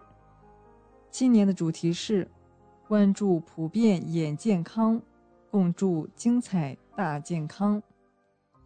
一九九二年九月二十五日，天津医科大学眼科教授王延华与流行病学教授龚冠一首次向全国倡议，并在天津召开了全国爱眼日第一次研讨会。这一倡议受到眼科学界。和眼科专家们的响应，决定每年五月五日为全国爱眼日。一九九三年五月五日，天津首次举办爱眼日宣传活动。受此影响，从一九九四年开始，北京、上海、广州等国内大中城市相继在五月五日举办义诊咨询活动，同时宣传爱眼日的意义。一九九六年，国家卫生部、国家教育部、团中央、中国残联等十二个部委联合发出通知，将爱眼日活动列为国家节日之一，并重新确定每年六月六日为全国爱眼日。眼睛是人类最重要的感官之一，用眼不当会导致各类眼部疾病，危害儿童青少年身体健康。宣传普及眼健康科学知识，增强儿童青少年爱眼护眼意识，刻不容缓。近年来，由于中小学生课内外负担过重，手机、电脑等电子产品的普及，用眼过度、用眼不卫生、缺乏体育锻炼和户外活动等因素，使得我国儿童青少年近视患病率居世界前列，且呈逐年上升和低龄化趋势。已成为影响我国儿童青少年健康素质的重要问题和全社会关注的焦点。受疫情等因素影响，2020年全国儿童青少年总体近视率较2019年上升了2.5个百分点，但与2018年相比下降了0.9个百分点。近视早发情况得到了一定缓解。低度近视发展为高度近视放缓，但近视防控工作仍存在着诸多难点和堵点。近视低龄化的问题仍然突出，影响视力健康的危害因素还广泛存在。家长的认识度和监督力还不够，仍需要社会各方共同努力，携手推进。事实上，青少年近视也是一个世界性问题。新冠疫情爆发导致户外活动减少和在线上课时间增加，让青少年近视问题雪上加霜。政府、学校、家庭等各方如何通力合作，共同为儿童和青少年视力保驾护航，成为当今世界的重要课题。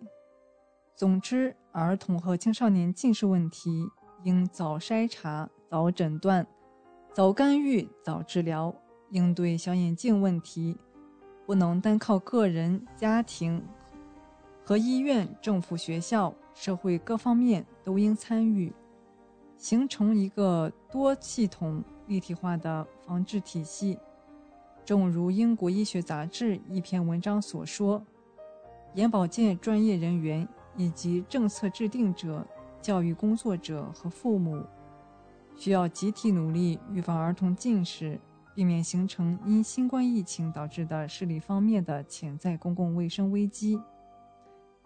下一个是六月六日芒种，明天当太阳到达黄经七十五度的位置，芒种悄然而至。芒种是二十四节气中的第九个节气，于每年六月五日左右开始，也是夏季的第三个节气。标志着仲夏时节的来临。作为一个节气名称，芒是广义的，涵盖了稻和麦；种也是广义的，涵盖了收和栽。这样完整的意思就是：有芒的麦子快收，有芒的稻子快种。芒种的命名体现了古人的大局观、整体观。芒种是典型的反映农业物候现象的节气。芒种一到，夏熟作物要收获，夏播秋收作物要下地，春种的庄稼要管理，收种管交叉是一年中最忙碌的时节。在古代，人们将芒种分为三候：一候螳螂生，二候菊始鸣，三候反舌无声。芒种时节。螳螂在上一年深秋所产之卵，经历冬春，终于孕育出小螳螂。芒种之后，伯劳鸟出现在树上，感音而鸣，而擅仿其他鸟鸣唱的反舌鸟，此时却因为感应到阴气，停止了鸣叫。芒种时节，各地有不同的风俗。安苗是皖南一些地区的农事习俗。每到芒种，种完水稻后，家家户户用新麦面蒸祭祀用的发包，把面捏成五谷六畜、瓜果蔬菜等形状，用蔬菜汁染上颜色，祈求五谷丰登。贵州东南一带每年芒种前后有打泥巴仗节。当天，男女青年边插秧边打闹，互扔泥巴，谁身上泥巴多，谁就最受欢迎。芒种节气吃什么呢？牢记一肉二瓜三汤。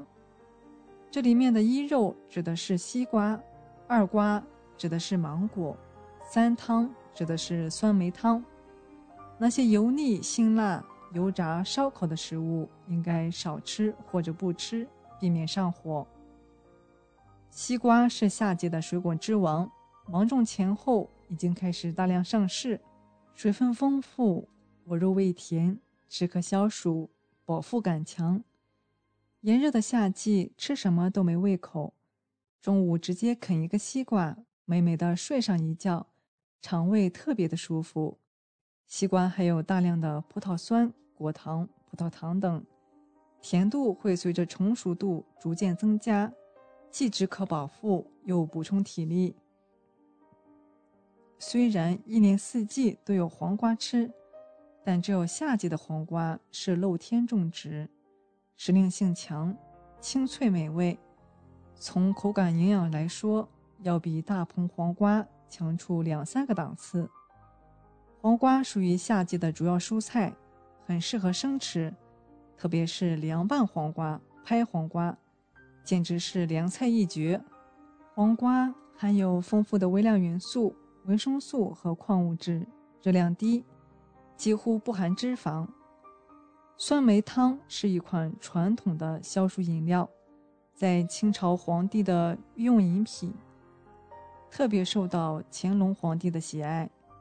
炎热的夏季，把酸梅汤熬煮晾凉，再用冰块冰镇后，一碗下肚，沁人心脾，酸甜美味，暑气全消，清凉之感遍布全身。芒种这个挥汗如雨的大忙时节，它用自然的节奏引领着劳动者的步履，让人们用辛勤的劳动与汗水收获果实，培育梦想。迎接希望。俗话说：“春争日，夏争时，一头连着种，一头连着收。”芒种节气，分分秒秒都是宝贵的，有种有收，不种不收。这岂止说的是庄稼？相信人生亦是这个道理。下一个节日是六月八日，世界海洋日。二零零八年十二月五日，第六十三届联合国大会通过第一百一十一号决议，决定自二零零九年起，每年的六月八日为世界海洋日。早在一九九二年，加拿大就已经在当年的里约热内卢联合国环境与发展会议上发出这一提议。每一年都有一些国家在这一天举办与保护海洋环境有关的非官方纪念活动，但直至2009年，联合国才正式确立其为官方纪念日。联合国希望世界各国都能借此机会关注人类赖以生存的海洋，体味海洋自身所蕴含的丰富价值，同时也审视全球性污染和鱼类资源过度消耗等问题。给海洋环境和海洋生物带来的不利影响。二零二二年六月八日是第十四个世界海洋日，也是第十五个中国海洋宣传日。今年海洋日的主题是保护海洋生态系统，人与自然和谐共生。生物多样性包括基因多样性、物种多样性和生态系统多样性。海洋生物之间。海洋生物与海洋环境之间彼此关联、相互作用形成的复合体系，构成了海洋生物多样性。海洋生物多样性并不是简单的海洋生物种类和数量的多少，也包含了海洋生物生存、生态环境的多样和彼此间的相互关系的复杂程度。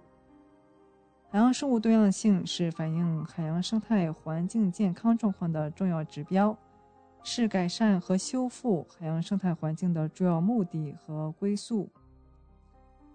海洋占据地表面积的百分之七十以上，影响着世界的气候和天气。这里本该是人类文明的摇篮，如今却成了人类的大型垃圾场。许多海洋动物也因此丧生，海洋无法发生，但不代表这一切从未发生。这些不速之客正是海洋的巨大威胁。随着人们环保意识的增强，近五百年来，自愿倡议解决塑料污染的多方利益相关者数量。和相关国家法规的数量比过去增加了一倍多。我们也可以从自己做起，出门购物尽量少用或不用塑料袋，可用环保纸袋或布袋代替，减少使用容易被海洋生物误食的塑料吸管，不向海洋丢弃废物。如果家里有小朋友，更要从小孩子灌输环保理念。我们还应当不再购买海洋生物制品。全球每年大气中一半以上氧气都来自珊瑚等海洋植物。珊瑚礁被誉为海底热带雨林、蓝色沙漠中的绿洲。它是一种地质构造，是海洋中生物多样性最高的生态系，且部分具备不可再生性。我们更不应该伐红树林。红树林是仅有的海洋森林，是一种稀有的木本胎生植物。它生长于陆地与海洋交界带的滩涂前滩，是至今世界上少数几个物种最多样化的生态系统之一。它能释放氧气，对稳固海岸带土地具有重要作用，被称为海岸卫士。人类社会发展的历史进程。与海洋息息相关。地球上近百分之八十的生命生活在海洋中，它们与生活在陆地上的生命一起构成了完整的自然。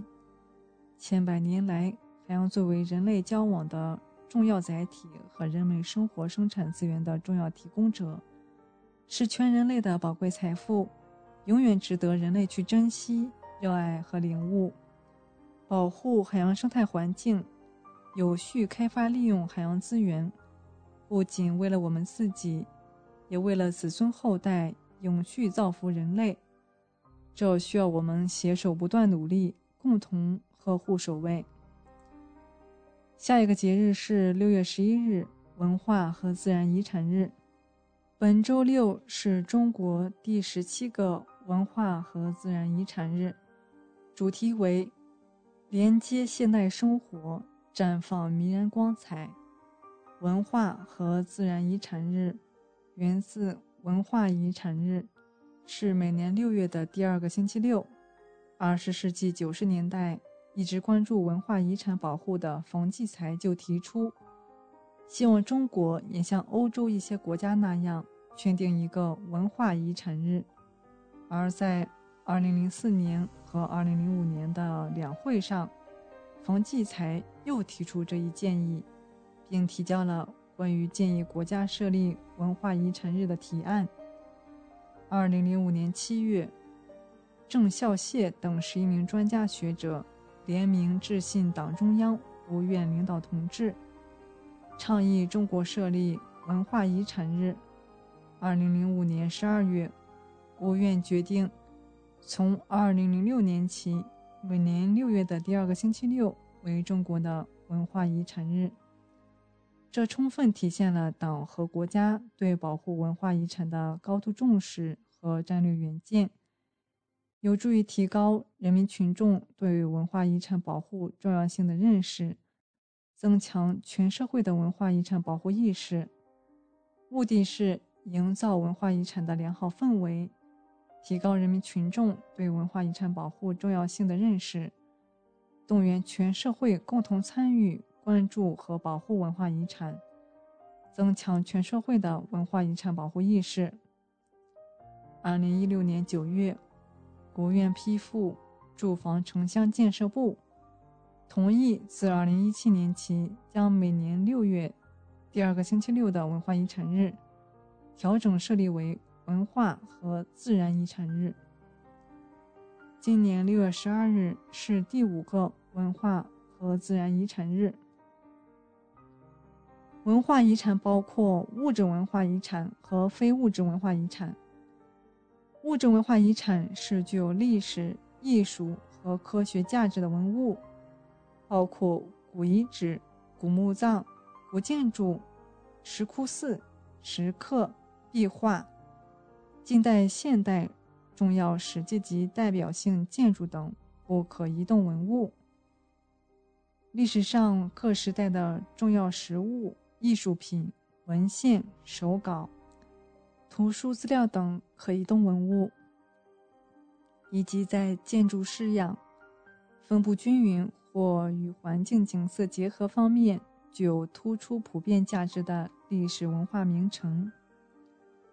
非物质文化遗产是指各种以非物质形态存在的、与群众生活密切相关、世代相承的。传统文化表现形式包括口头传统、传统表演艺术、民俗活动和礼仪与节庆，有关自然界和宇宙的民间传统知识和实践，传统手工艺技能等，以及与上述传统文化表现形式相关的文化空间。下一个节日是六月十一日，中国人口日。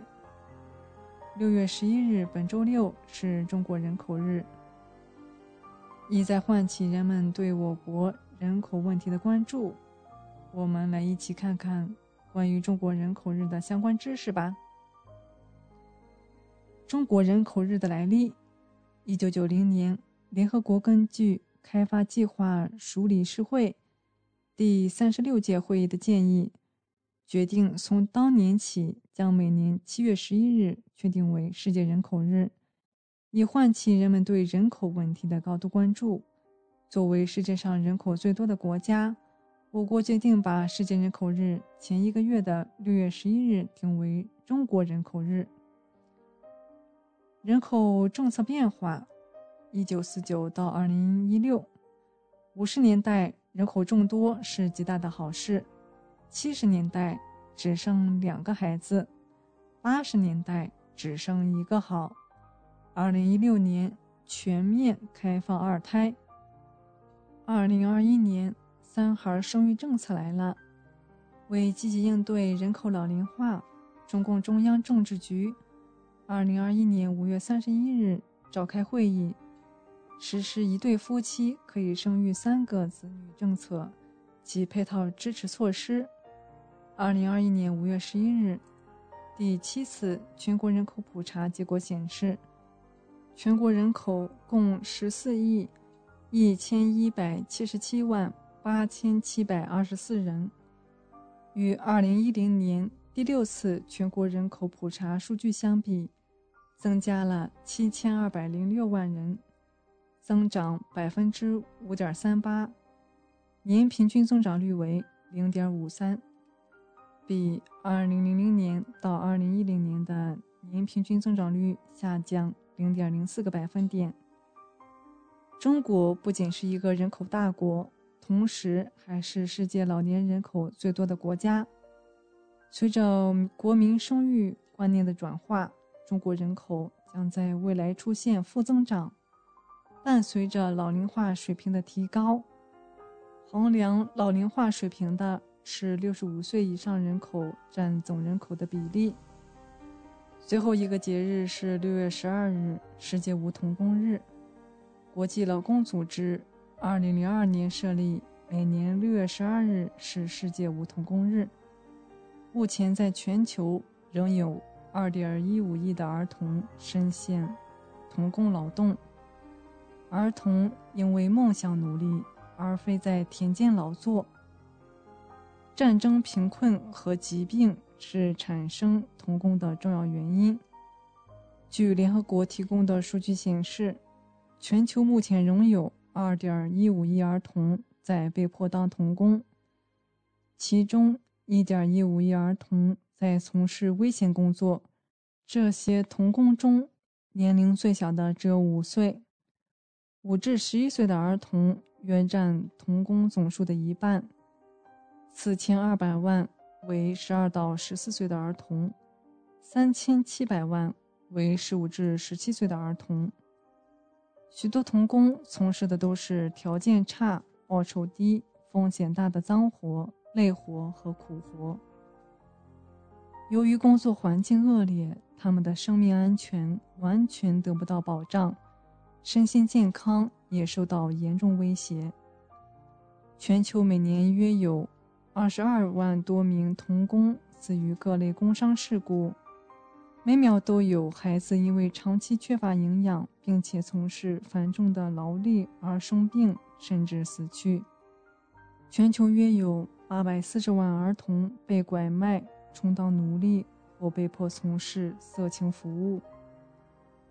雇佣童工的一些小作坊和小企业属于无重企业，为了最大程度降低自身生产的成本，他们常常会冒险雇佣童工。儿童工属于年龄小，不需要企业的社保支出，自然就成了企业非法降低成本的工具。全球百分之七十的童工被迫从事农业劳动，他们许多没有得到合理照顾，并被剥夺了接受教育的机会。农业童工不仅对儿童成长造成了伤害，也阻碍了农业发展，并使农村家庭和社区。陷入贫困的循环。孩子就是我们的未来，保护他们就是保护我们共同的未来。消除童工，让我们一起守护好孩子们的欢乐童年。今天我们的地球传奇就和大家聊到这里，希望节目主播小峰可以带给听众朋友们一些有趣的话题和知识，能够引起大家的共鸣。聆听我的声音，精彩您的生活，美妙无处不在。怀卡托华人之声，生活百科。怀卡托华人之声中文广播的听众朋友们，我是主持人小峰，我是主持人奥斯卡。感谢大家今晚的陪伴。现在来到了我们今天黄金时段。华语播音的最后一个单元《生活百科》，这是一个充满了生活小智慧的专题时间。主持人在这里和大家分享各种各样的趣味日常小窍门，让您在生活中更加得心应手。在医院就诊，我们经常会听到清淡饮食的医嘱，但这并不意味着完全不能吃肉、不用油。极端的清淡饮食不利于营养均衡，会导致体质下降，更容易被疾病侵袭。比如说啊，如果拒绝吃肉、鸡蛋和豆制品摄入不足，会造成蛋白质缺乏，引起免疫力下降，皮肤弹性也会变差。如果油脂摄入不足，尤其是必需脂肪酸缺乏。可引起脂溶性维生素 A、D、E 缺乏，出现干眼症、骨质疏松等。所以，今天怀卡托华人之声和您聊一聊一个误区，那就是清淡饮食并不等于吃素。清淡饮食是很多人因为肠胃不适看医生、手术过后肿瘤放化疗听到的医嘱。但很多人对清淡饮食都有误解，认为不吃肉、不吃油盐，光吃素就是清淡饮食。这种错误的清淡饮食方法，不仅达不到预防疾病、促进身体恢复的作用，还有可能引起一系列的健康问题。那到底什么是真正的清淡饮食呢？清淡饮食其实是建立在食物多样化的基础上。通过合理的食物搭配，平衡好蛋白质、脂肪和碳水化合物三者之间的平衡，科学的清淡饮食能够帮助人们保持健康、预防疾病。其实啊，医生眼中的清淡饮食应该是这样的：第一，调味少，调味包括我们最常用的盐、味精、鸡精、酱油、豆酱等。能够增加食物风味和口味的调味品。在中国居民膳食指南二零二二当中，推荐成人的每日摄入盐量不得超过五克，但以上的调味品中都含有大量的钠，因此清淡第一原则是少用盐和调味料。第二，用油少，清淡饮食一定要少用油，但不等于不用油。营养专家推荐的每日食用油量最好在二十五到三十克之间，同时用油最好还要保持多样性，茶籽油、橄榄油、大豆油、葵花籽油、花生油等多种油交替混合使用。第三。蒸、煮、烹调，在烹饪方式上，快炒、清蒸、清炖、白灼都是能够最大限度保持食物风味以及营养物质的烹饪方法，尽量避免煎炸、爆炒等方式。同时还要注意食材多样性，荤素搭配，肉类和高纤维的菌藻类食材搭配等。这样能够减少肉类中脂肪和胆固醇在体内的吸收。第四，肉类尽量吃白肉和瘦肉。白肉指鸡肉、鸭肉、鱼肉等肉质为白色的肉，这类肉多为优质蛋白，不仅有人体需要的必需脂肪酸，还能够补充丰富的氨基酸物质。值得注意的是。在吃鸡肉、鸭肉等禽类的时候，最好将皮去掉，减少脂肪的摄入。最后一点就是控制糖摄入量。营养专家建议，居民每日糖的摄入要控制在五十克以下内，最好控制在二十五克以内。清淡饮食可以保证高营养的均衡，在实现清淡的同时，也能够。享受食物的美味，还能够收获健康。说起来，大葱也是日常生活中常见的食材，同时也是一味具有众多祛病养生功效的中药。葱作为药食同源的佳品，在一些常见病方面，大葱也有其独特的养生疗效。没错，就大葱来说。它的维生素含量就是苹果的十倍，而其中所含的硒是细胞的抗氧化剂，与人体的健康息息相关。吃葱一根顶药食服，但是很多人都吃错了，因为葱根被誉为营养之根。听众朋友，您知道吗？日常生活中，我们经常遇到以下几个吃葱的误区，比如。只重视葱绿部分，轻视葱白部分，甚至是切掉葱头直接丢掉。其实，葱白连着根含有挥发油、葱蒜辣素、烯丙基硫醚等元素，葱叶中的维生素 C、胡萝卜素、叶绿素、镁的含量都明显高于葱白部分。葱的三个部位，葱白是最容易被丢掉。同时，也是功效最确切的。而葱根中还有大蒜素，有抗氧化、杀菌的特性，还能治便血，并对预防肠道、呼吸道感染有疗效，而且还可以治感冒、缓解肌肉痛。请记住，葱根需要清洗，然后剁碎一起吃，千万不要丢掉了。还有还有一个误区啊，葱绿部分喜欢炒。水煮或者油炸等，这样一来，脆弱的葱绿中的营养物质基本都消耗殆尽了。而很多高明的大厨都会在最后撒上一把生的葱花，不但美观，而且最大限度地保持了葱绿的营养价值。我们还经常听老年朋友说道：“一颗大葱五种药，除上面介绍到的好处。”这大葱平常还有以下这几种作用，所以应该要常吃，尤其是收音机前的南方听众，平常没有吃大葱的习惯，更是要注意哦。嗯，那第一个比较重要的因素啊，也是一个好处，那就是杀菌了。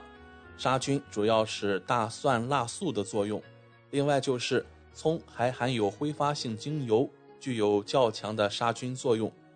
在冬春季呼吸道疾病流行、空调房里待太久的人，吃些生葱有一定的排寒气、杀菌、保护呼吸道的作用。第二是促进消化，葱在食物中可不仅是为了增香提味，葱可以促进消化液的分泌，也就是说可以帮助消化。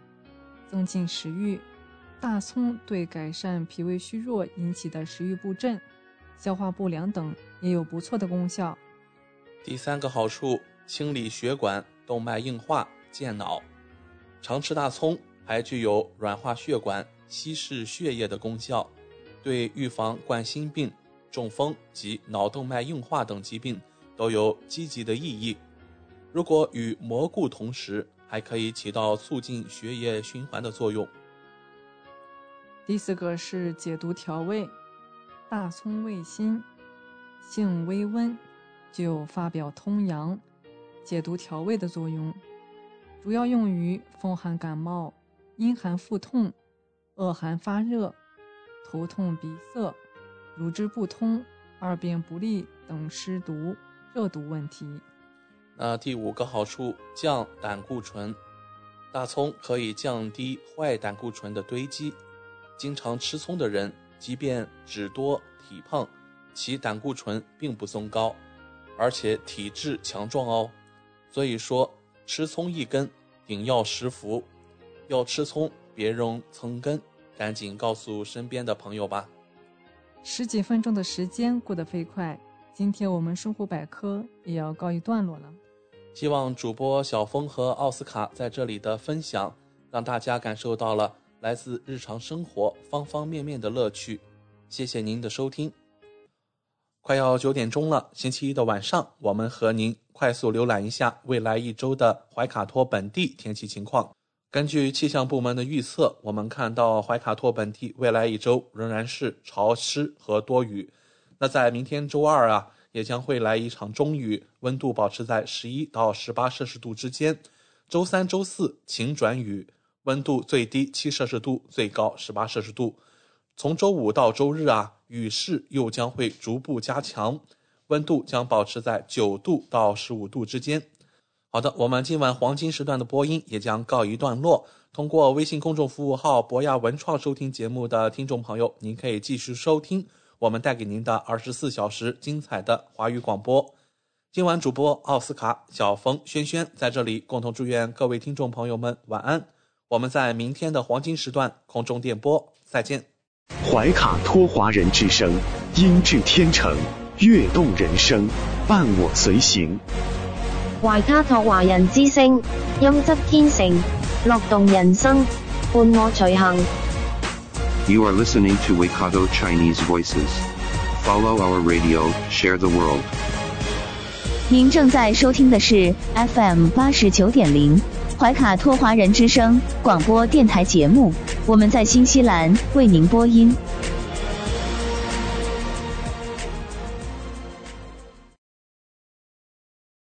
Thanks for listening to this Free FM podcast. If you want to hear more content like this, you can support Free FM via Patreon. Head to patreon.com slash freefm89 to find out more.